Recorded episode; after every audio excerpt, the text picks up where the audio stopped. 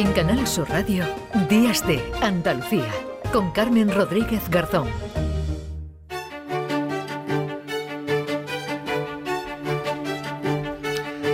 Se acerca ya el 8 de marzo, el Día Internacional de la Mujer, y en Días de Andalucía hablamos este domingo de la situación laboral de las mujeres andaluzas. El décimo informe Empleo para Todas, Mujer en Riesgo de Exclusión en el Mercado Laboral, que ha elaborado la Fundación ADECO y que nos deja conclusiones nada positivas, porque fíjense, las mujeres desempleadas de larga duración superan en un 22% a los hombres en la misma situación en Andalucía. En concreto, de las más de 327.000 personas que llevan más de un año buscando empleo en nuestra comunidad, 180.000 aproximadamente son mujeres, 147.000 hombres. Además, la tasa de paro femenina se encuentra más de 5 puntos porcentuales por encima de la masculina, una variación que demuestra que siguen teniendo las mujeres más dificultades para encontrar un puesto de trabajo. Saludamos ya a esta hora a Noelia Fernández, gestora de proyectos de la Fundación ADECO Andalucía. Noelia, ¿qué tal? Muy buenos días. Hola, buenos días. Bueno, ha habido avances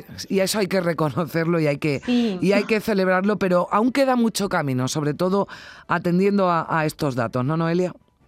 Efectivamente, hay datos positivos que, podemos destacar, pero sí hay que seguir trabajando en, la línea de la empleabilidad de estas mujeres, sobre todo, pues bueno, eh, mujeres y las que se encuentran en situación de vulnerabilidad, ¿no? Como hmm. son las mayores de 55, que son las que, las que se enfrentan a, a mayores problemas a la hora del acceso al mercado de trabajo y también a mujeres con discapacidad, víctimas de violencia de género y a las familias monomarentales. Mm.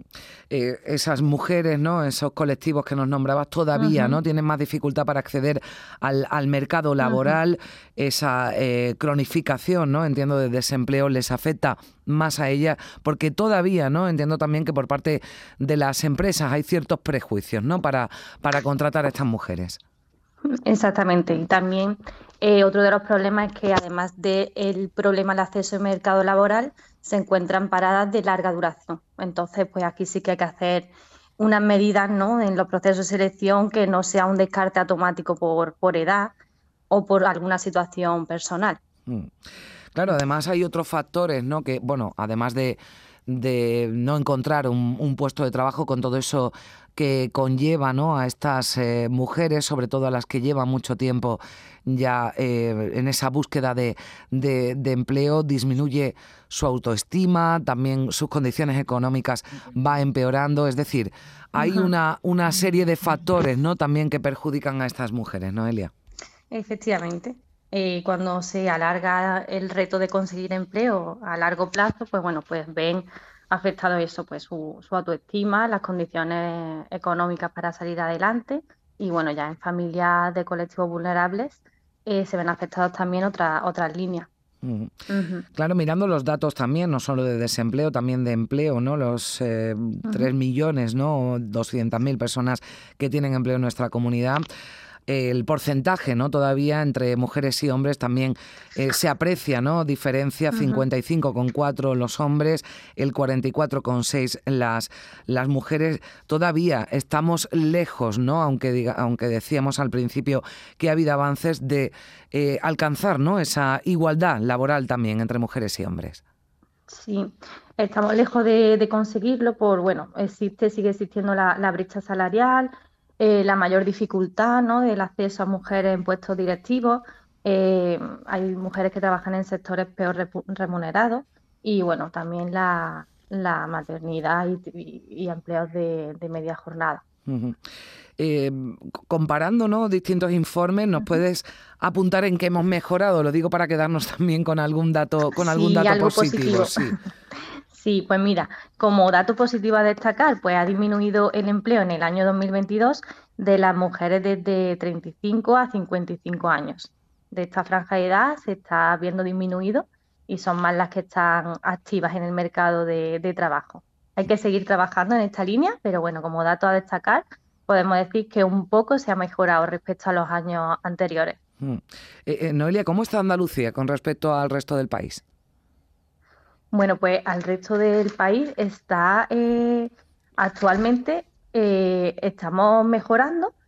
Eh, mm, Sí, veo por ejemplo aquí que el, hay un 30% ¿no? del número total de, ocupadas, el 24% en Andalucía, es decir, todavía eh, estamos lejos, pero vamos, vamos mejorando ¿no? con esos, con esos eh, datos. Y la brecha salarial, que, que pasamos por encima, pero que también es un asunto, ¿no, Noelia, que no termina de resolverse?